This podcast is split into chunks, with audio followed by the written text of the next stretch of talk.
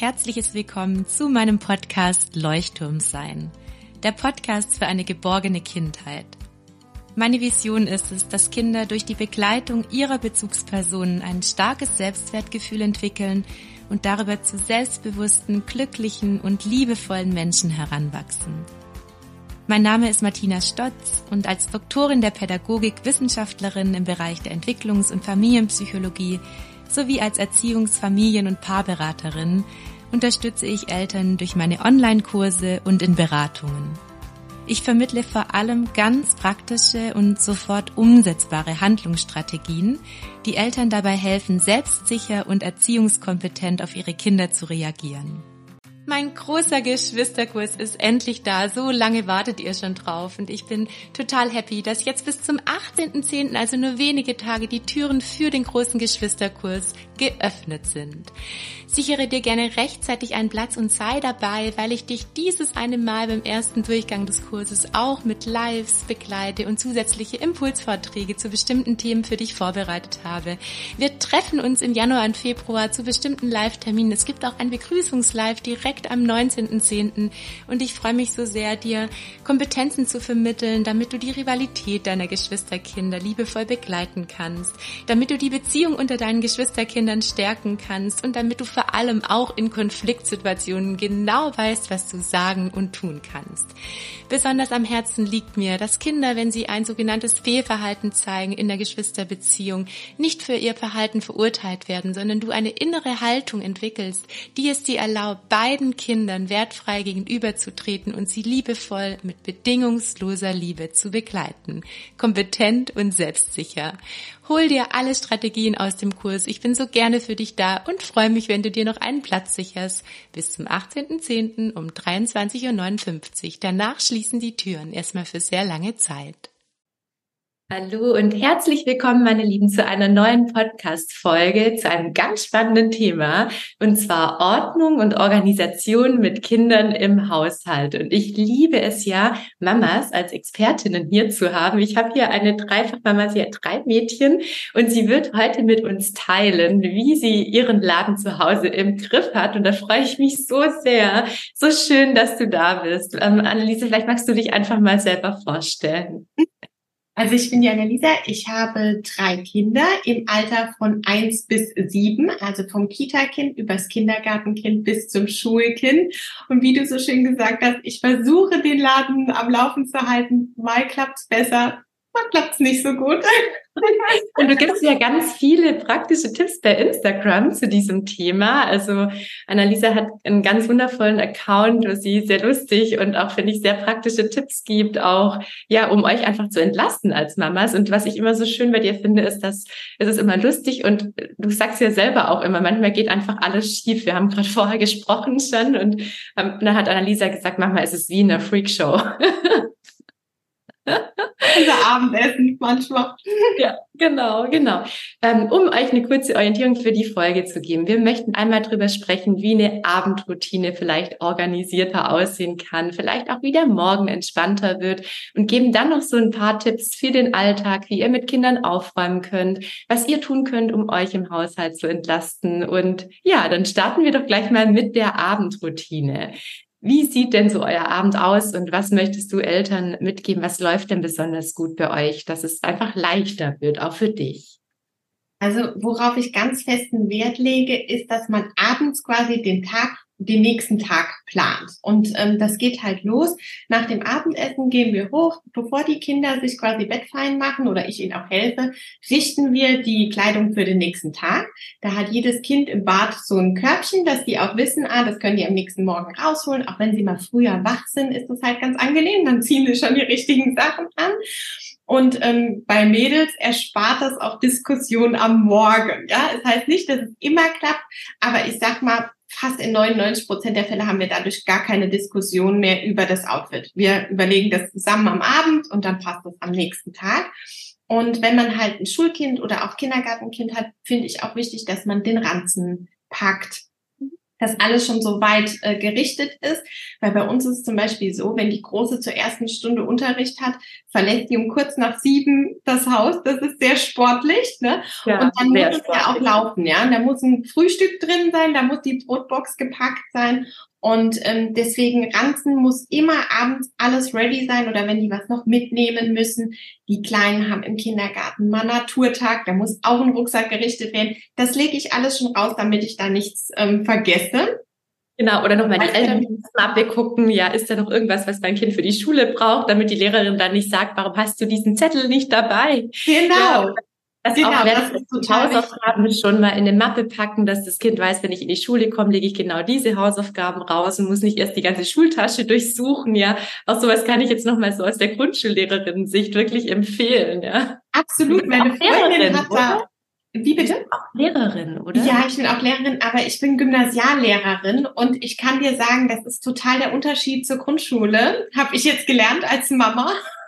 Ich kenne mich überhaupt nicht aus, was die Grundschule anbelangt.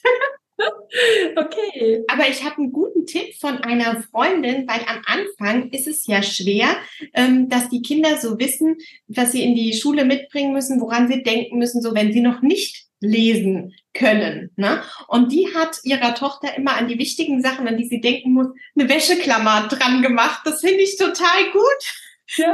das ist schlau, ne? Weil das Kind denkt sich so, ha, die Klammer, ah ja, da muss ich Auf jeden Fall auffällig. Schau mal, ich habe es immer mit Post-its bisher gemacht, aber die Wäscheklammer ist definitiv auffälliger. Bei manchen Sachen ist ja super mit Post-its, ne? aber so, weiß ich nicht, wenn du noch was abgeben musst oder so, so ein Umschlag wird ja gerne mal im Ranzen vergessen. Ich fand das so genial. Ist wirklich genial. Ähm, du hast auch gerade das Thema mit der Kleidung angesprochen. Das ist ja auch so, dass Kinder morgens meistens noch so ein bisschen müde sind, gerade wenn sie schon so in der Grundschule sind. Da geht es ja dann schon los, dass sie morgens nur knatschig sind und eigentlich noch nicht aufstehen wollen. Also wenn die kleiner sind, ist es ja eher so, dass die dann schon ab morgens müde sind. Genau, und Party machen. Ähm, da ist es ja auch so, dass gerade in der Abendroutine dieses Bedürfnis nach Autonomie vielleicht auch noch gestillt werden möchte. Also, dass sie vielleicht auch gemeinsam noch aussuchen möchten oder auch, dass sie ernst genommen werden, was ihnen denn gefällt, was sie anziehen wollen. Deswegen vielleicht gibt es da ja auch so einen Moment in der Abendroutine, wo die Kleinen noch fähig sind, Sachen selbst zu entscheiden. Ja, kann auch sein, die sind schon müde. Deswegen vielleicht ist sogar gut, das manchmal schon nachmittags zu machen. Warum nicht? Je nachdem, wie fit die Kinder auch noch sind, weil sonst ist ja manchmal auch so, dass gerade so Entscheidungen, was will ich jetzt anziehen, je nach Alter, ein Kind auch überfordern können. Das kommt immer so ein bisschen auf das an, ob ein Kind gerade fit genug dazu ist auch. Ich mache das zum Beispiel oft so, wenn wir Besuch kriegen und ich weiß, es könnte spät werden, aber ich habe jetzt noch einen Moment, dann legen wir die Sachen immer schon raus, bevor der Besuch da ist. Dann spart man sich das natürlich dann wieder, ne? Am Abend und hat dann da keine Diskussion und die sind auch froh, dass sie das alles schon gemacht mhm. haben. Das heißt, was du eigentlich machst, du denkst sehr vorausschauend, oder? Also du ja. kennst die Konflikte, die entstehen können und versuchst sie schon vorausschauend so ein bisschen denen vorzubeugen. Also ich versuche alles, aber ich werde oft noch überrascht. Ne? Lässt sich nicht verhindern, nur es ist ja doch schön zu wissen, weil es sind ja so Gedanken, die vielleicht manchen Eltern gerade helfen. Es ist wirklich so, also da legt man abends mit jedem Kind die Sachen raus. Es ist alles perfekt. Du denkst, es kann nichts passieren. Und dann guckt das eine Kind das andere an und stellt fest, das Kleid hätte sie auch gerne heute an und sie hat es überhaupt nicht im Schrank oder es ist was in der Wäsche und oh mein Gott. Und diese eine Hose ist nicht da oder dieses eine Kleid. Mhm. Ja. Ja, oder die, die Haare liegen irgendwie nicht richtig, ich habe irgendwas falsch gemacht und kompletter Nervenzusammenbruch. Oh. Da fängt der Tag dann immer schon mal gut an. Da brauchst du eigentlich direkt mal einen Kaffee intravenös, aber du stehst noch im Bad. Also. Oh Gott, ja, oder eine Cola Zero, wir haben gerade vorher drüber gesprochen. Ähm, Du hast gerade vorher auch noch ähm, was Wichtiges für die Abendroutine genannt. Und zwar ähm, hast du gesagt, du bereitest auch das Frühstück manchmal schon vor oder auch die Brotzeiten manchmal. Genau, also die, auch die ähm, Brotboxen lege ich schon raus und gucke manche Sachen, wenn ich weiß, ich lege einen Müsli-Riegel bei oder so, dann lege ich den schon dahin. Ähm, die frischen Sachen natürlich nicht. Aber äh, auch beim Frühstück mache ich das so, dass ich schon roh decke. Also wir unter der Woche gibt's bei uns immer Müsli. Das heißt, das Müsli steht schon da, die Schälchen, es ist alles soweit fertig, dass ich morgens eigentlich nur noch Milch und Joghurt aus dem Kühlschrank holen muss und mein Mann kocht einen Tee. Das ist alles so abgestimmt. Dadurch, also mich entspannt das einfach total, dass ich weiß, selbst wenn ich im Bad durch, wie wir eben besprochen haben, was alles passieren kann, so eine kleine Tragödie Zeit verliere, macht das nichts, weil eben alles fertig ist. Und im allerschlimmsten Notfall könnte meine Größte nach unten gehen und kann sie schon mal anfangen, Müsli zu machen. Ich regel den Rest und dann kommen wir alle zusammen. Obwohl mir ein gemeinsames Essen immer total wichtig ist. Ich möchte eigentlich, dass wir alle immer zusammen essen, wenn es irgendwie geht. Ne? Aber Ausnahmen halt. Das ist ganz spannend, weil dadurch, dass du dir diesen Zeitpuffer ja verschaffst und auch schon diese Einstellung hast, es kann passieren, dass eines der Kinder gerade einen Gefühlsausbruch hat oder es länger dauert aus irgendwelchen Gründen, dass das eben dann ganz wertvoll für dich ist, weil du ja innerlich viel ruhiger sein kannst. Und wie wir alle wissen, Kinder spüren ja genau, wenn wir gestresst sind. Und dann hast du wahrscheinlich mehr Ruhe, weil du dir diesen Puffer auch einbaust. Absolut, absolut. Also für mich ist das auch so wichtig. Ich glaube, das überträgt sich auf alle anderen, aber ich mache das tatsächlich nur für mich. Dieses Ran dieses Ranzen packen und so, das mache ich mit meinen Kindern für die Kinder auch, dass sie wissen, was am nächsten Tag läuft. Aber das mit dem Frühstück, das ist nur für mich, dass ich weiß, es ist alles fertig, wir kommen runter, wir können essen und der Tag kann starten. Das ist ja sogar so, wenn ich ganz früh auch morgens noch Termine habe oder so, dass ich mir selber sogar die Kleidung rauslege. Ich auch. Weiß nicht, ob also mir liegt das dann alles schon bereit. Ich finde das, man ist ja auch, finde ich, morgens nicht so aufnahmefähig und nicht so konzentriert und dann vergisst sie, vergisst man ganz leicht auch etwas und dann hilft es auch mir total, nicht nur den Mir Kindern. auch. Ich finde, das frisst auch unheimlich Zeit, wenn ich zum Schrank gehe und überlege, oh, was ziehe ich denn an? Ist mir heute nach Hose und kombiniere ich dieses T-Shirt oder eben nicht. Wenn das schon da liegt, denke ich da gar nicht dran, sondern spring einfach rein und also da spart man direkt fünf Minuten, finde ich, wenn du das schon bereit liegen hast. Und fünf Minuten morgens sind ganz schön kostbar. Haben wir die Abendroutine alles bedacht oder hast du noch irgendeinen tollen Mama-Hack zum Teilen? Also ich glaube, das ist nicht man muss hier, jeder muss so seine Routine äh, finden, aber ich finde halt so als Tipp noch total wichtig, auch dass die Kinder so ein bisschen runterkommen, weil bei uns habe ich immer das Gefühl ist, in dem Moment, die sind total müde beim Abendessen, die übertreten die Badstelle, bing, sind die wieder da, ja, und es passiert was weiß ich was alles, ja. Und man denkt sich so, oh Gott, gerade eben sind sie noch eingeschlafen, was ist denn jetzt passiert? Und um diese also diesen Gefühlsausbruch oder dieses, ich weiß gar nicht, wie ich das nennen soll, um das wieder einzufangen, ähm, lesen wir dann immer nochmal, dass alle nochmal so ein bisschen runterkommen und dann auch wirklich, die wissen, so, jetzt gehen wir ins Bett, ne, jetzt machen wir die Äuglein zu, sag ich immer, ne, und dann kraule ich die auch nochmal und wir hören eine Meditation und dann schlafen die auch gut. Aber dieses Vorlesen, ich finde diese, diese festen Punkte, die sind einfach wichtig, dass sie sich verlassen können, egal wie stressig es ist oder war oder wie der Tag war, das kommt. Ja, da und das Lesen ist ja total schön, weil da wird das Bedürfnis nach Nähe noch erfüllt und die Aufmerksamkeit vorgelesen zu bekommen ist ja auch so dieses Gefühl, ich bin wichtig und da wird was nur für mich gemacht. Und ähm, ich sage auch immer, es ist total wertvoll. Es gibt für mich immer eine Abendroutine und eine Bettroutine. Und was passieren kann, wenn zu viele ähm, Rituale ins Bett verlegt werden, gerade also ab einem bestimmten Alter, dass es dann einfach nochmal zu wild wird, wenn die Kinder im Bett liegen. Und deswegen sage ich immer, dieses Runterkommen gerne auch auf dem Sofa oder vielleicht an einem anderen Kuschelort oder so. Und dann wirklich nochmal vielleicht zwei äh, kleine Rituale im Bett, nochmal, wie du schon sagst, eine Meditation hören oder einen gute Nachtkuss. Und äh, dann ist es manchmal leichter, dass die Kleinen im Bett auch wirklich das abspeichern, als hier schlafe ich und hier ist Ruhe. Deswegen finde ich es gerade spannend, dass du es erzählst. Ja, weil ich finde eigentlich das total schön, so kenne ich es noch von mir, aber ich bin Einzelkind. Ich habe immer im Bett vorgelesen bekommen. Ich mache aber, nachdem wir die Kleidung rausgesucht haben, das Schlafzimmer, alle Mädels schlafen zusammen, komplett dunkel, dass wir in ein dunkles Zimmer gehen, dass wirklich klar ist, wir schlafen da. Und dann habe ich jetzt für mich, aber es ist ja alles so ein Lernprozess, rausgefunden, das Beste ist, wir lesen im Bad. Ähm, da ist es auch schön hell immer noch abends und wir machen es auch so, dass meine Große, die kann ja jetzt schon lesen, die liest immer zuerst was Kleines vor. Da ist bei den Kleinen auch noch die Aufmerksamkeit bisschen mehr da. Und dann übernehme ich und dann lese ich vor und dann gehen wir ins Bett. Zwei Fliegen mit einer Klappe. Die Große lernt noch das Lesen oder übt noch und ja, erlebt sich da auch nochmal wichtig und dann ähm, ja, haben sie noch die Nähe. Und das mit dem dunklen Zimmer, das ist genau das, was ich gerade meinte. Das heißt, du machst es eigentlich so. Irgendwo die Abendroutine, dann die Bettroutine und sie wissen, da ist jetzt Schlafen angesagt. Ja. War mir nur nicht, ich habe das für mich nicht getrennt, aber es ist, ist auf jeden Fall intuitiv so passiert, glaube ich, ja. Ja, gut, dann schlafen Sie hoffentlich dann irgendwann mal und dann ähm, kommt ja der Morgen. Dann lasst uns doch, lass uns doch mal über die Morgenroutine sprechen. Da hast du vorher auch schon ganz viele spannende Sachen mit mir geteilt. Also nachdem die dann aufgestanden sind, sich angezogen haben, fertig gemacht, gibt's bei uns Frühstück und das ist ja alles schon festgelegt durch das, was am Abend passiert. Und bei uns ist so, entweder mein Mann bringt die Kinder oder ich. Die Große geht natürlich selber in die äh, Schule.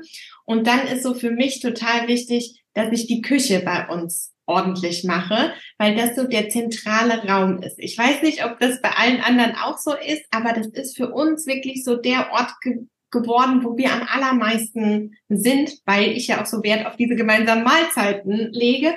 Und ich finde es so gut, wenn ich das ordentlich habe, dann oh, dann kann ich so durchatmen, weil dann weiß ich, so, der Ort, wo wir uns am meisten treffen, der ist ordentlich. Hier kann wieder die nächste Mahlzeit stattfinden. Ich kann kochen oder was weiß ich was machen, aber es ist direkt auf den ersten Blick ordentlich und das entspannt mich total. Ja, das ist so spannend. Wir haben vorher schon drüber gesprochen. Ähm, mir geht's nämlich auch so, wenn die Küche dann sauber ist, es entspannt automatisch und es gibt einem so diese Sicherheit.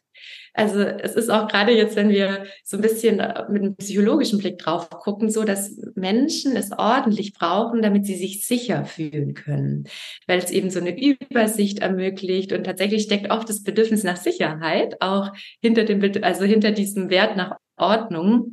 Und das, ich, ich kann mir vorstellen, vielleicht haben andere jetzt nicht die Küche als zentralen Ort, sondern vielleicht das Wohnzimmer. Und, und das heißt einfach, der Ort, wo man sich auch sehr viel ähm, auffällt oder wo vielleicht auch viel Unordnung ist, wird zuerst mal aufgeräumt. Das ist, glaube ich, ein guter erster Hack oder Tipp, wenn man selber vielleicht eher unordentlich ist und vielleicht ein bisschen Orientierung braucht. Ja.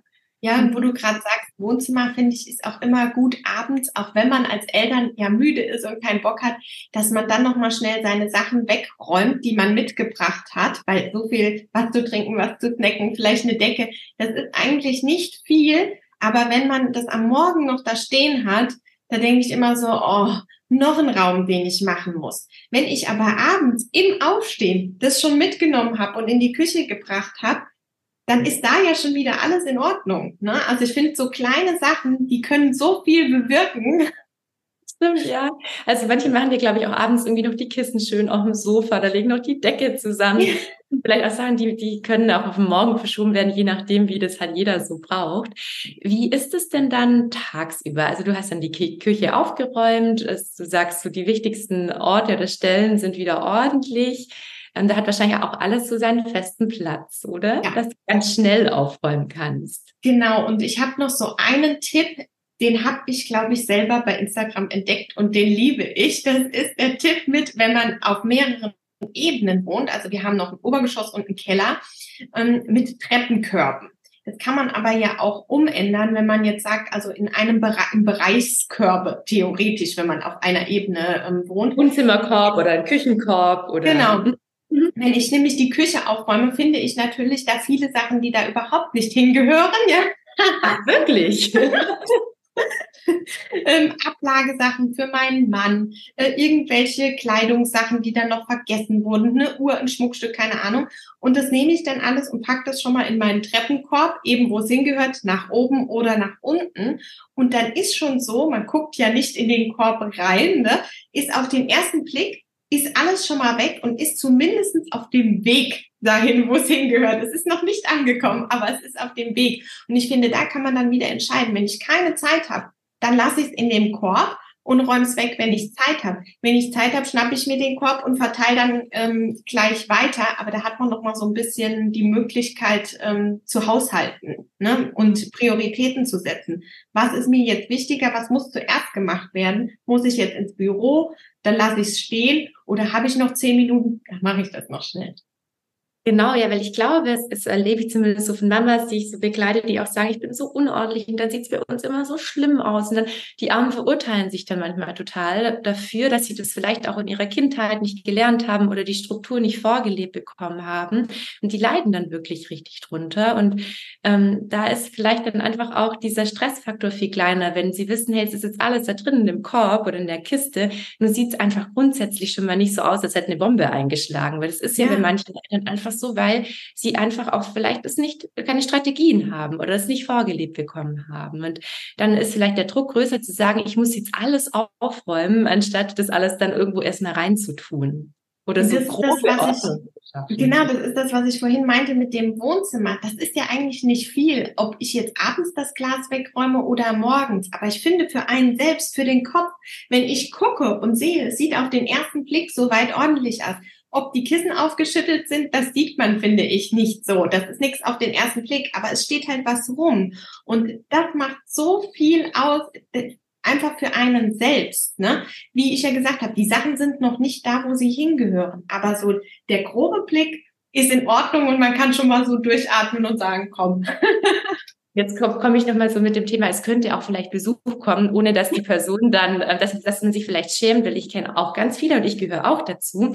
Ich sag's dir, wenn Besuch kommt, ist immer viel ordentlicher und sauberer, als wenn ich weiß, es kommt jetzt erstmal vielleicht zwei Wochen niemand. Ich glaube, das kennen auch die meisten. Und ich habe mir so fest vorgenommen, dieses Muster von meiner Mutter nicht zu übernehmen und bin total mittendrin, weil ich weiß noch früher, wenn bei uns Besuch kam, es musste immer alles schön sein und sauber sein. Und ja, manchmal zwinge ich mich dazu, dass ich eine gute Freundin einlade und sage, so, und so sieht's eigentlich aus. Das ist die Realität.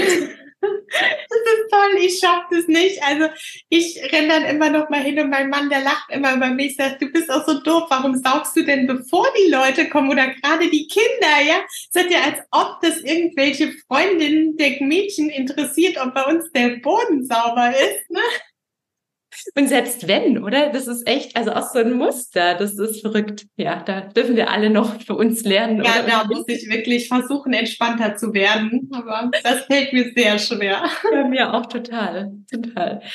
Ähm, wir wollen weitergehen im Alltag, damit wir noch so ein paar Tipps weitergeben, weil du hast gerade die Sache mit dem Korb ähm, erklärt. Und du machst es ja auch, glaube ich, mit Aufräumkisten für deine Kinder so. Also das empfehle ich ja auch immer, dass Kinder es leicht haben sollten, aufzuräumen. Weil Aufräumen an sich ist ja eh immer schon so ein Konfliktthema. Ja, ich höre oft, ja, mein Kind ist zu faul oder will nicht mithelfen. Und das hängt oft daran, dass das Aufräumen einfach überhaupt gar keinen Spaß macht und vielleicht auch manchmal noch zu anspruchsvoll für die Kleinen ist und sie das überfordert. Und da hast du ja auch so ein paar ähm, schöne Ideen.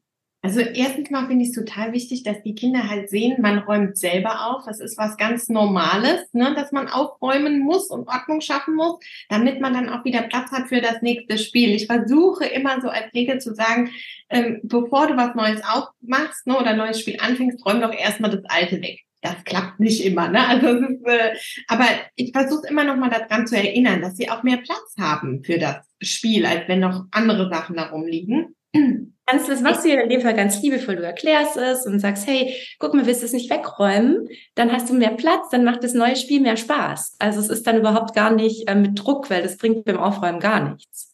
Nee, und ich finde auch immer gut, man hilft gerade mit. Mir, mir fällt das tatsächlich leicht. Ich mache das ja auch gerne und vielleicht vermittel ich auch diesen Spaß, den das macht, wenn alles ordentlich ist. Meine Tochter liebt es auch, wenn man die Saugstreifen ähm, auf dem Teppich sieht. Ja, von wem hast du das denn wohl ge geerbt? Man weiß es nicht, man weiß es nicht. Ja. ähm, aber das ist, glaube ich, echt, je, je negativer man das belegt, desto negativer kommt es auch bei den Kindern auf. Das ist jetzt was, das fällt mir tatsächlich mal leicht, mit den Mädels das zu machen und dann auch immer noch mal zu loben und zu sagen, boah, guck mal, wie schön das aussieht, ähm, weil das ist was, das mache ich mit meiner Mama immer, weil nicht jeder kann ja verstehen, wie viel Spaß das macht oder wie begeistert man ist, wenn man was aufgeräumt hat. Und ich rufe dann meine Mama an und sage, Mama, weißt du, was ich heute alles geschafft habe? Und zähle dann so auf und die lobt mich dann und ich denke, ja. Diese Wertschätzung ist, glaube ich, ja. das, was was auch äh, ja selber dann so viel Freude macht, ist sich selbst auch zu wertschätzen und sich vielleicht mal hinzustellen, zu sagen, hey, diese Küche, wenn ich das jetzt so anschaue, wer hat die denn eigentlich so sauber gemacht? Das mache ich übrigens auch regelmäßig, dass ich so sage, wer hat hier eigentlich so ordentlich aufgeräumt? ja, also Wertschätzung ist da ganz entscheidend auch das und wie du gerade sagtest, diese Freude dabei. Es ist ja ein Riesenunterschied, ob ich jetzt sage, boah, du, ihr habt jetzt toll aufgeräumt, das ist super, oder ob du dich mit deinen Kindern hinstellst und ihr euch gemeinsam darüber freut, wie ordentlich das jetzt ist. Und dann, ähm, was noch total hilfreich ist, das machst du wahrscheinlich schon intuitiv, mit den Kindern wirklich hinzufühlen, zu sagen, wie fühlen wir uns denn jetzt hier in diesem ordentlichen Raum? Oder wie fühlt sich das denn an, wenn es hier total chaotisch ist? Oder wenn wir aufgeräumt haben. Also auch da kann man mit Kindern so ins Fühlen kommen und das machst du intuitiv, indem du dann selber so begeistert bist und so, dich so freust oder auch deine Kleine das vielleicht auch verbalisieren kann, nur so kann man vielleicht auch Kindern helfen, die ganz ungern aufräumen, da mehr und mehr hinzukommen, dieses Warum für Ordnung zu verstehen. Jeder hat da ja auch ein anderes Bedürfnis, ja, nach Ordnung. Nur das äh, hilft auch den Kleinen, ähm, dass sie dieses Aufräumen und Ord Ordnung halten, Struktur halten, nicht nur für andere machen, sondern auch für sich selbst. Das ist mir ja immer so wichtig. Absolut. Und ich finde, bei Kindern ist auch wichtig, dass es einfach ist. Das musste ich auch lernen, weil ich kann natürlich für mich eine andere Struktur haben und Ordnung in Schubladen halten. Das können Kinder nicht halten. Ne? Das muss man, also ich musste das wirklich erst mal lernen, dass ich sage, okay, die, zum Beispiel, wir haben eine Schublade, da kommen alle Puppensachen rein. Aber die werden nicht gefaltet da reingelegt. Wenn ich das mache, natürlich. Aber die Kinder schmeißen einfach alles rein aber das ist okay, Schublade zu und es sieht ordentlich aus. Und ich finde auch neben großen Schubladen toll im Kinderzimmer so Körbe oder Kisten zu haben, dass die Kinder wissen, okay, die ganzen Duplo-Sachen kommen da rein, Lego da rein, so dass sie so einen festen, wo wir wieder bei dem festen Platz sind. Ne? Alles hat irgendwie einen festen Ort, einen festen Platz, wo sie es reinräumen können. Und da drin muss es dann nicht unbedingt perfekt liegen. Ja, auch noch ein ganz wertvoller Tipp. Ich kenne das auch mit diesen Bildkarten, die dann noch auf die Kisten kommen, dass gerade Kinder, wenn sie noch nicht lesen können, genau wissen, wo was reinkommt. Auch das kann ja noch mal eine Hilfe sein, so als Orientierung. Die Bilder kann man ja auch zusammen malen oder zusammen gestalten. Ähm, ja, auch nochmal ganz wertvoll. Jetzt, ich habe gerade in Erinnerung, wir hatten noch eine Sache so für den Alltag, weil das Aufräumen mit Kindern haben wir jetzt auch, dass sie einerseits das Vorbild brauchen, die Freude dabei, immer wieder das Ermutigen, vielleicht auch das Hinfühlen und die Freiwilligkeit. Also alle, die sagen, mein Kind muss jetzt aufräumen, ähm, führt definitiv dazu, dass das Kind erstmal immer dagegen geht oder keine Lust hat. Und oft kommt es dann sogar dazu, dass ein Kind später sagt, mir überhaupt keine Lust. Also ich mache, ich räume mir nicht auf. Ich musste früher ja immer aufräumen. Deswegen ist es so dieser Spagat, einerseits nicht zu viel Druck auszuüben und andererseits, ja, das einfach ganz liebevoll auch zu machen und mit gutem Vorbild voranzugehen. Und jetzt hatten wir ja noch so für den Alltag so ein paar Tipps, die auch einem selber als Mama das Leben leichter machen. Also was mir hm, total da hilft, das habe ich, habe ich dir ja vorhin erzählt, über Corona ähm, mitgenommen. Ich mache seitdem einen Essensplan für die ganze Woche. Das mache ich meistens sonntags abends und überlege dann auch, was brauche ich alles noch für einen Wocheneinkauf. Habe dann so den Blick im Kühlschrank. Ist auf der einen Seite gut, weil man kaum mehr Lebensmittel wegwirft, weil man nur das hat, was man braucht. Und es ist jetzt auch nicht so, dass man sich starr an diesen Plan halten muss. Aber für mich ist es gut zu wissen, okay, ich weiß, also diese Woche kann ich diese Gerichte kochen. Ich kann natürlich switchen, wenn ich sage, also ähm, Mittwoch, nee, ich mache das doch jetzt lieber heute. Die Zucchini sieht nicht mehr so gut aus, die muss jetzt heute schon verarbeitet werden. Aber was ich auch noch mache, ich kann nicht so gut kochen, muss ich sagen, deshalb ich mache total viel mit dem Thermomix. Da weiß ich ja schon, wie lang ein Gericht dauert. Nee, auch Leute mit Thermomix können kochen. Ja, ich gehöre aber zu denen, die nicht kochen. Ich bin ehrlich, also ich kann wirklich gut backen und liebe das, aber beim Kochen fehlt mir das so. Also, das ist nicht mein Ding. Das wird einfach erledigt. Jetzt habe ich dich unterbrochen. Das heißt, du hast den Thermomix und dann äh, machst du den an. Genau. Wenn ich ein Thermomix-Rezept mache, weiß man ja, wie lange das dauert. Und das finde ich auch gut, weil ich ja wiss, ich muss ja das Essen zu bestimmten Zeiten fertig haben, ne, mit den Kindern, dass das eben dann, wenn alle da sind, auch fertig ist, dass ich dann weiß, ah, wann ist meine Startzeit. Und wenn man die Gerichte ja schon mal ein paar Mal gemacht hat, weiß man ja auch, ah ja, jetzt, das geht jetzt 20 Minuten in den Ofen, ne? Oder der Milchreis macht mein Lieblingsgericht, macht irgendwie 37 Minuten alles alleine. Und in der Zeit bleibe ich nicht in der Küche stehen und mache nichts, sondern da ähm, werde ich dann richtig aktiv und verräume dann schnell die Wäsche, diese oder dann könnte man den Treppenkorb sich schnappen und das schnell verteilen, nochmal so Endsport quasi bis wie wenn der Besuch kommt, die letzten fünf Minuten. So ist das bei mir auch, bevor die Kinder zum Mittagessen kommen. Da gebe ich nochmal alles. Du meinst die letzten Minuten, ja, das, ich kenne das auch, da ist die Motivation so groß und man kann doppeltes Tempo arbeiten. Ja, auf jeden Fall. Du, du kannst nicht fassen, was du in diesen 20 Minuten gerissen hast. Ist, geht mir immer so, ja. Und das Essen wurde noch gekocht. Und ich denke dann immer so, wow, ja alles erledigt und es macht dann auch Spaß, weil diese Selbstwirksamkeit ja so dazukommt und äh, dann kann es tatsächlich ja auch Spaß machen. Ja, wenn vielleicht diese Freude so dabei ist. Ich kenne auch viele Mamas, die Podcasts hören. Also deswegen habe ich ja auch meine ganzen Online-Kurse oder auch zum Beispiel jetzt die Bindungsinsel, wo viele Eltern sind, die kriegen von mir ganz viele Sprachnachrichten anstatt eben Videos. Ähm, Videos versuche ich auch in den Online-Kursen jetzt eher immer kürzer zu halten, weil ich einfach weiß, viele Mamas und Papas hören eben gerne, während sie den Haushalt machen oder auch telefonieren zum Beispiel währenddessen, finde ich, ist auch immer hilfreich. Ich hasse zum Beispiel Bügeln und dann rufe ich immer eine meiner liebsten Freundinnen an und dann ist das Bügeln nicht mehr ganz so dramatisch für mich. Absolut. Also ich kenne auch viele, die äh, Fernseh gucken beim Bügeln, aber ich habe auch kein Fernseher. Ich schicke immer Sprachnachrichten und ich sage schon immer, meine Sprachnachrichten sind manchmal wie ein Podcast, weil die immer 15 Minuten gehen oder so. Da auch im Auto. Wieder eine Podcast-Folge von Annalisa. Ja, genau. Ach, herrlich. Ja, ich ähm, finde das mit dem Essensplan auch nochmal wertvoll, weil die Kinder da ja auch viele Sachen lernen. Also auch da lebst du ja wieder vor, wir werfen kein Essen weg. Ähm, du verarbeitest das. Ihr werdet wahrscheinlich vielleicht auch gemeinsam so ein bisschen auch über den Essensplan sprechen. Ja, weil das ist mit Kindern ja auch nicht immer so einfach, ähm, dass sie das essen wollen, was man selber sich so vorstellt. Und wir haben so, so ein paar Routinen. Also wie gesagt, unter der Woche gibt's halt immer Müsli, weil sie das auch so gerne essen. Frühstück ist bei uns immer einfach, da sind wir uns alle einig. Und dann muss man beim Mittagessen halt schon so ein bisschen gucken und hier und da Kompromisse eingehen. Und dann ähm, bespreche ich das auch immer und sage, also ich habe mir Folgendes überlegt.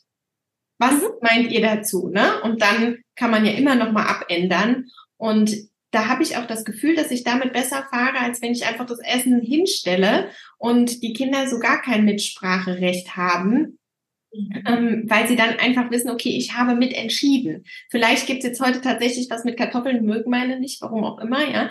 Ähm, aber dafür gibt es am Samstag Nudeln mit Tomatensauce, genauso wie ich das wollte. Ne? Wie machst du es dann, wenn dein Kind sagt, nee, es schmeckt mir nicht, ich esse es nicht? Also ich versuche immer zu motivieren, nochmal zu probieren. aber beiß ich auch manchmal auf Granit. Und ähm, ich versuche dann eben noch eine andere Beilage zu haben, die sie gerne essen. Ne? Oder dann im Notfall gibt's halt ein Brot. Ne? Genau. Aber bei uns gibt es immer genug eine Alternative, weil ich kenne viele Eltern, die kochen tatsächlich, das ist kein Scherz, die kochen wirklich drei bis vier verschiedene Gerichte. Nee, das mache ich nicht. Also wie gesagt, ich koche ja nicht gerne. Ne? Also nee, also da würde ich auch bitte um alle, alle Eltern zu entlasten. Ähm, deswegen, was du gerade genannt hast, es ist ja ganz ähm, in Ordnung auch zu sagen, hey, das schmeckt dir nicht, das ist okay. Wenn du möchtest, probier doch nochmal, das auch mit Freude vorzuleben. Nur dann eben vielleicht nochmal eine Beilage oder höchstens halt dann noch ein Brot anzubieten. Zwei weitere Möglichkeiten finde ich ganz wertvoll, nur um auch äh, sich selbst vor dieser Überlastung zu schützen, dann immer so viele Gerichte zu kochen, möchte ich nochmal alle Eltern ermutigen, das vielleicht so zu machen wie du. Einfach also ich habe eine Freundin, die ist Italienerin. Wenn ich deren Stories sehe, dann denke ich immer schon, ich erblasse vor Neid. Ja, das sieht alles so köstlich aus und die kocht. Also da stehen tausend Gerichte für mich auf dem, auf dem Tisch und ich denke immer Wahnsinn. Ne? Und ich stehe da mit meinem Thermomix. Aber das muss man auch akzeptieren. Und ich sage immer, ich finde das so toll. Ich gucke das gerne bei ihr, weil ich mir zum Beispiel dann auch Tipps rausnehme und wieder angefangen habe, zu jeder Mahlzeit gibt's einen Salat. Manchmal essen die Kinder gerne mit, manchmal nicht. Ich mache nicht so viel und dann haben mein Mann und ich mal ein bisschen weniger. Ähm, das habe ich mir da einfach so von ihr abgeschaut, weil ich das so toll finde. Aber man muss einfach sagen, jeder hat halt so seine Sachen, die er gut kann. Kochen ist es bei mir nicht ich kann nicht tausend Gerichte machen. Da müsste ich ja morgens anfangen, nachdem ich die Küche gemacht habe, damit da mittags wieder was hat. Ja, kennst du das mit dem Elternsalat? Nee, Elternsalat? Ich glaube, es ist von irgendeiner Autorin, ich weiß nicht, ob es Nicola Schmidt war, ich bin gerade unsicher. Auf jeden Fall, also ich will den Tipp nicht klauen, das ist auf jeden Fall nicht von mir, sondern ich habe ihn aus irgendeinem Buch. Ähm, und da steht eben drin, dass äh, du dich mit den Kindern an den Tisch sitzt und wenn Kinder gar keinen Salat mögen, eben immer so total spielerisch sagst, nee, das ist nur der Elternsalat, den gibt es nur für die Eltern, ja. Und schon ist die Wahrscheinlichkeit höher, dass das Kind vielleicht auch mal Salat essen möchte. Es ist eben so eine spielerische Strategie, um vielleicht die die Kinder auch mal probieren zu lassen beim Das ist auch lustig, das macht mein Mann immer, der sagt immer, nee, nee, nee, also das kann ich euch überhaupt nicht empfehlen, das zu essen, schmeckt gar nicht, ja, das kann nur ich essen. Und dann sind alle schon so, auch wenn man ja sagt, dass die Kleinen oft Ironie nicht verstehen, aber das verstehen die, dass man da vielleicht doch mal probieren sollte. genau, genau. Das ist eben total nett, weil das, das, Essen soll ja auch Spaß machen, oder darf ja auch Spaß machen. Das ist nochmal so ein ganz eigenes Thema. Ja. Ähm, wir haben vorher drüber gesprochen, weil ich bin ja jemand, der hat sehr gerne sauber. Also ich kann ganz schön chaotisch sein und das kann durchaus auch mal sein, dass dann Kleider rumliegen oder wenn es schnell gehen muss, ja, dann verlasse ich das Haus und wenn man wiederkommt, denkt man sich, oh mein Gott, also die Wohnung nicht das Haus.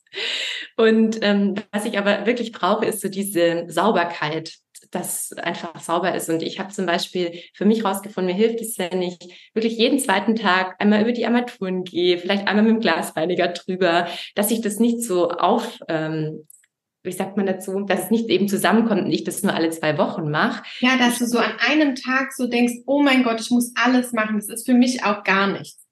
Ich nenne das immer Salamitaktik. Die Salamitaktik, okay. Ja, weil ich finde, das hilft. So zum Beispiel beim Tee kochen ist mein Tipp absolut, wenn noch ein bisschen Wasser im Topf ist. Ich, wir haben keinen Wasserkocher. Und ähm, dann nehme ich den Rest heiß Wasser, kipp den einmal übers Terranfeld und wisch mit dem Lappen drüber. Da holst du Fett und sowas so gut mit runter, falls noch was da ist, was du nicht aufgewischt hast und hast das schon direkt sauber gemacht. Echt, das ist sehr cool. Mhm. Das ist wirklich der Lappen ist feucht, dann kannst du gerade noch mal nebenbei und derweil schüttest du dir dann noch den Tee ein und also so solche Sachen liebe ich ja, ne? Oder auch bei der Dusche vielleicht abziehen, beim Waschbecken, im Bad, einmal kurz drüber wischen. Das sind ja oft dann nur tatsächlich eine Minute. Und wenn sich das so aufstaut, dann äh, ist es manchmal wirklich viel stressiger. Also das geht mir nämlich auch so.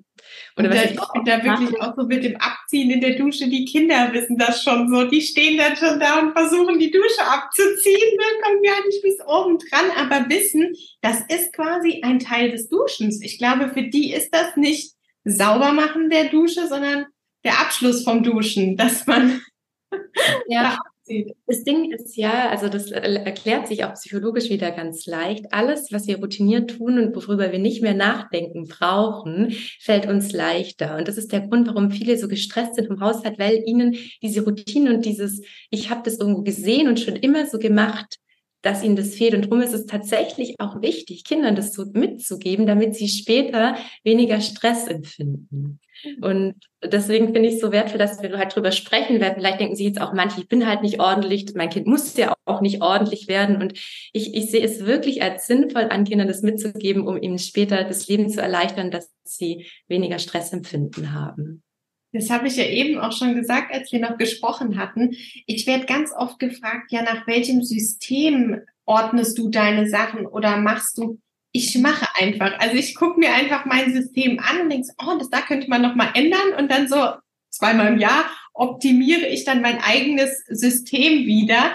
Und äh, das, also ich weiß nicht, das setzt bei mir Endorphine frei, die halten, das hält Wochen, ja, weil ich dann immer dann wieder hingehe und denke, oh, so schön, ja, bei uns. Ja, das ist auch so, wenn ich den Kleiderschrank aufgeräumt habe. Ich liebe das, dann mache ich auch und gucke rein und denke mir, oh, ich sehe alles. Und das mache ich zum Beispiel tatsächlich auch einmal im Monat mindestens, ähm, den Kleiderschrank einfach wieder ganz schön machen, damit ich es da einfach übersichtlich habe. Und was für mich auch was ist, das habt ihr sicher auch, gerade mit drei Mädels hast du das sicher, ähm, es aussortieren, ausmisten, den Überblick bewahren, weil es gibt eine Studie, die zeigt, dass ein Mensch sich nicht mehr über Dinge und Gegenstände freuen kann, wenn es nicht mehr im Überblick behalten werden kann. Das heißt, ein zu viel an Taschen, Schuhen, Kleidung macht den Mensch auch gar nicht mehr glücklich. Deswegen ist es so entscheidend, auch bei Spielzeug, bei Kindern zum Beispiel, immer wieder auszusortieren, damit die Kleinen auch nicht so reizüberflutet sind. Und das macht ihr, glaube ich, auch, oder? Ja, Total, also das mache ich wirklich total oft. Ich nehme immer zum Anlass, wenn wieder jemand aus irgendeiner Größe rausgewachsen ist oder wenn Jahreswechsel ist, gehe ich den ganzen Schrank durch und ich habe immer so, ich sag so ein Dreiklang, ein Teil wird aufgehoben für die jüngeren Geschwister oder auch mal für eine Freundin, dann einen Teil verkaufe ich und einen Teil spende ich. Also es ist eigentlich nie was dabei, wo du sagst, das musst du wegschmeißen. Ne? Und das finde ich ist immer schön, weil du hast die Kinder freuen sich tatsächlich über Klamotten von ihren Geschwistern. Es ist was Besonderes, aber sie müssen nicht nur auftragen. Ne? Und ähm, es kommt immer mal wieder was Neues dazu. Und das Neue kannst du kaufen von dem Geld, was du durch den Verkauf auch erzielt hast. Und das mache ich auch bei Spielsachen so. Wir hatten zum Beispiel, die Mädels hatten von Playmobil ein großes Schloss und einen Bauernhof und wollten unbedingt von Barbie, auf einmal wollten sie Barbie haben. Da habe ich gesagt, guck mal, das ist, nimmt so viel Platz weg, das kann gar nicht alles bespielt werden.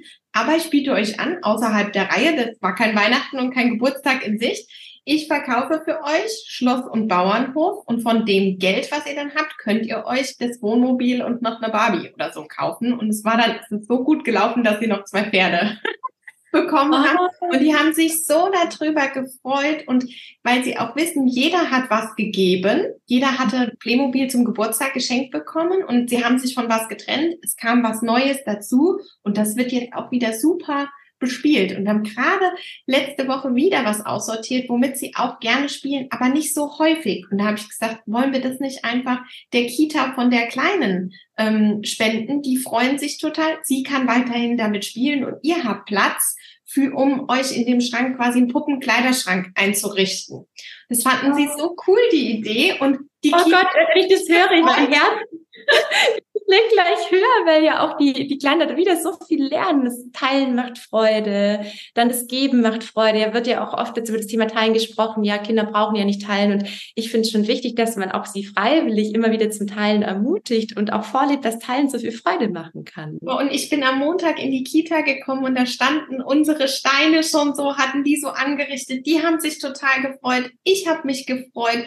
Die Kleinste wird sich bestimmt auch total gefreut haben, noch mal mehr damit zu spielen. Und ich finde, das ist Win-Win-Win-Win-Win. Ach, was für eine schöne abschließende Geschichte. Ich danke dir so sehr, Annalisa, dass du all die sehr, sehr coolen Ideen geteilt hast mit uns als Mama. Und ähm, wir hatten ja gerade über das Thema Teilen gesprochen. Ich möchte noch alle einladen, die auch Geschwisterkinder haben, gerne auf die Warteliste für meinen großen Geschwisterkurs zu kommen, weil den gibt es nämlich im Herbst und da bin ich gerade mitten in der Entwicklung. Es gibt ganz viele Rollenspiele und äh, ganz viele praktische Ideen, wie ihr auch mit Geschwisterkonflikten umgehen könnt. Und ähm, wer möchte und es noch nicht getan hat, kann sich gerne auch noch mein E-Book zum Thema Geschwisterstreit für 0 Euro sichern, falls ihr nur meinen Podcast hört und das vielleicht sonst nicht mitbekommen habt. Ja. Absolute Empfehlung. Ich finde auch so toll, dass du immer so praktische Tipps gibst, egal auf welcher Plattform. Ich kann das nur empfehlen. Ich sag's dir ja auch immer, ich bin so Fan, weil man das direkt anwenden kann. Weißt du, in der Theorie klingt vieles schön, aber es hapert dann für, für mich ganz oft, wie setze ich das denn jetzt praktisch um. Und du hast immer so viele praktische Tipps, das hilft mir total, weil ich immer denke, ah, jetzt, ich probiere es einfach mal aus, ja, und habe direkt so ein, ein richtiges, ja, aber du gibst so ein richtiges Portfolio, ja. Es ist nicht nur eine Sache, sondern direkt mehrere. Also ich kann das nur empfehlen. Das ist ja zum Geschwisterkurs habe ich es deswegen auch so gemacht. Es wird ja oft immer so ein Rollenspiel gezeigt, ja, auch irgendwie bei Instagram oder so. Und dann kommt ja immer dieses, ja, aber was mache ich, wenn das nicht funktioniert? Und deswegen habe ich bei den Rollenspielen dieses Mal im Geschwisterkurs den Konflikt gelöst und dann immer, wenn das nicht klappt, probiere das. Wenn das nicht klappt, probiere das. Das heißt, ich habe so diese Ja-Aber-Schleife, das sagen Kathi und ich, immer meine Freundin und ich, die auch so Pädagogin ist und Eltern hilft, dass natürlich dann aus logischer Perspektive heraus Ja, aber kommt, ja, aber was mache ich denn, wenn das nicht klappt? Und deswegen ist ja den Rollenspiel nochmal ganz viel äh, mit dabei in diese Richtung, dass wirklich ähm, das Problem am Schluss mit den Geschwisterkindern auch gelöst werden kann. Da liegt mir immer ganz viel dran. Und es sind so diese typischen 20 Konflikte, die alle Eltern mit Geschwistern haben, die im Geschwisterkurs auch besprochen werden, ganz viele Strategien äh, mitgegeben werden. Natürlich alles bedürfnisorientiert. Genau. Jetzt haben wir über meinen Geschwisterkurs gesprochen. Ich würde so gerne noch, Annalisa, ganz kurz über deinen wundervollen wundervollen Instagram-Account und dein Angebot sprechen, magst du vielleicht noch vorstellen, was Eltern bei dir finden, weil du hast ja so viele wirklich hilfreiche Alltagstipps auf deinem Insta-Profil und dazu noch deine unglaublich sympathische Art. Magst du mal erzählen? Das ist lieb, Dankeschön. Also bei mir ist eigentlich, dass man so uns als Familie im Alltag mitbekommt und ich teile immer so das, was mich gerade betrifft. Also ich musste den Ranzen sauber machen und habe mich damit beschäftigt, wie kriege ich dieses dreckige Ding nach einem Jahr jetzt nochmal richtig schön sauber für den Schulstart. Und das habe ich einfach mitgefilmt, weil ich mir denke, es wird doch anderen so gehen, dass sie das Ding ordentlich machen müssen. Ich backe gerne, das heißt, es gibt Backrezepte Kochrezepte eher selten, ne? man weiß warum. Aber Thermomix-Rezepte kann ich immer weiterempfehlen. Und ähm, ja, ich sage aber auch, wie das, wie es ist. Ne? Manchmal läuft einfach nichts rund und ich finde, das muss man auch mal teilen, dass es Phasen gibt. Manchmal sind es Tage, manchmal sind es Phasen, wo es halt einfach nicht rund läuft. Also ich hatte gestern nicht so einen guten Tag, ich habe es ja schon erzählt. Spülmaschine ist kaputt gegangen, es gab Ärger. Heute Morgen ist auch noch die Kaffeemaschine kaputt gegangen. Ja, also wirklich, braucht kein Mensch, aber es passiert und es passiert jedem irgendwann. Ne? Da hast du recht, ja leider. Und das ist aber so wertvoll, weil ich glaube, darum geht's ja, authentisch zu sein. Und ich glaube, viele Eltern würden, wenn sie bei dir mal vorbeischauen auf dem Account, sich sehr verstanden fühlen und dann noch ganz viel praktische Tipps mitnehmen. Ja, und ich muss sagen, womit ich momentan so zu kämpfen habe, ist das, was wir ganz am Anfang gesagt haben. Obwohl ich Lehrerin bin, finde ich es ganz schwer, Mama eines Schulkindes zu sein. Ich bin gespannt, wie das ist, wenn sie in die weiterführende Schule kommt, ob ich dann in meinem sicheren Hafen bin und es einfach besser läuft. Momentan, ich denke immer so, oh mein Gott, ja, das ist ja ganz anders, als ich das als Lehrerin wahrnehme. Das ist so eine andere Perspektive. Auf der anderen Seite fällt es mir manchmal leicht, Eltern Tipps zu geben. Nur bei mir selber. Manchmal klappt's nicht. Ja, ich sag auch immer, also ich, ich sag immer die Eltern, die ich äh, begleite, sage ich immer, ich frage euch dann. Ja, für mich total leicht. Ähm, natürlich von jetzt aus meiner, mit meinem Wissen oder so diese ähm, Empathie zu schenken oder auch vielleicht Anregungen zu geben, Ideen zu geben. Ich hasse ja immer dieses Ratschläge geben, weil davon halte ich wenig, weil ich habe die Weisheit auch nicht mit Löffeln gefressen und jeder braucht ja auch seinen eigenen Weg. Nur das ist, ist ganz spannend, dass sobald man so eng mit einem Kind verbunden ist, die alten Muster auch greifen und man völlig, ja, eigentlich dann ratlos dasteht, obwohl man es besser wüsste. Das ist so, so spannend. Ja. Das ist vielleicht ein Thema für eine weitere Podcast-Folge. Hm? Was denkst du irgendwann? Auf jeden Fall, aber ich muss deshalb auch nochmal dein Profil ähm, empfehlen, einfach weil man immer wieder so angehalten wird und ähm, du so schön sagst, vielleicht klappt etwas, ja. Es ist immer, es klappt 100 Prozent, aber vielleicht klappt's. Und wenn es einmal klappt, ist es schon super. ja, genau. Das ist mir auch immer wichtig, weil ich ja weiß, dass manchmal, Kinder sind ja auch so unterschiedlich. Das kann ich ja wirklich sagen mit den Kindern, die ich so begleitet habe. Ich habe so viele unterschiedliche Kinder gesehen. Es gibt tatsächlich nichts, was für jedes Kind zutrifft. Ja, außer die Empathie. Da sage ich immer, Empathie braucht jedes Kind nur in unterschiedlichen Formen. Du Liebe, ich danke dir so sehr. Ich freue mich, wir sehen uns heute Abend im Live. Für alle, die ähm, vielleicht das Live jetzt im Nachgang, nachdem die Podcast-Folge rausgekommen ist, noch anschauen wollen. Ihr findet es bei Annalisa auf dem Profil. Ähm, da werden wir das nämlich abspeichern. Da sprechen wir nämlich über das Thema Wutausbrüche in jeder Altersstufe. Das heißt, gerne bei Annalisa direkt aufs Insta-Profil hüpfen und sich da das Live nochmal anschauen. Da ist es nämlich dann aufgezeichnet für euch zur Verfügung. Ich wünsche euch einen schönen Tag. Danke fürs Zuhören, Annalisa. Herzlichen Dank, dass du da warst. Sehr gerne. Mach's gut. Tschüss. Tschüss. Mein großer Geschwisterkurs ist endlich da. So lange wartet ihr schon drauf. Und ich bin total happy, dass jetzt bis zum 18.10., also nur wenige Tage, die Türen für den großen Geschwisterkurs geöffnet sind. Sichere dir gerne rechtzeitig einen Platz und sei dabei, weil ich dich dieses eine Mal beim ersten Durchgang des Kurses auch mit Lives begleite und zusätzliche Impulsvorträge zu bestimmten Themen für dich vorbereitet habe. Wir treffen uns im Januar und Februar zu bestimmten Live-Terminen. Es gibt auch ein Begrüßungslive direkt am 19.10. und ich freue mich so sehr, dir Kompetenzen zu vermitteln, damit du die Rivalität deiner Geschwisterkinder liebevoll begleiten kannst, damit du die Beziehung unter deinen Geschwisterkindern stärken kannst und damit du vor allem auch in Konfliktsituationen genau weißt, was du sagen und tun kannst. Besonders am Herzen liegt mir, dass Kinder, wenn sie ein sogenanntes Fehlverhalten zeigen in der Geschwisterbeziehung, nicht für ihr Verhalten verurteilt werden, sondern du eine innere Haltung entwickelst, die es dir erlaubt, beiden Kindern wertfrei gegenüberzutreten und sie liebevoll mit bedingungsloser Liebe zu begleiten. Kompetent und selbstsicher.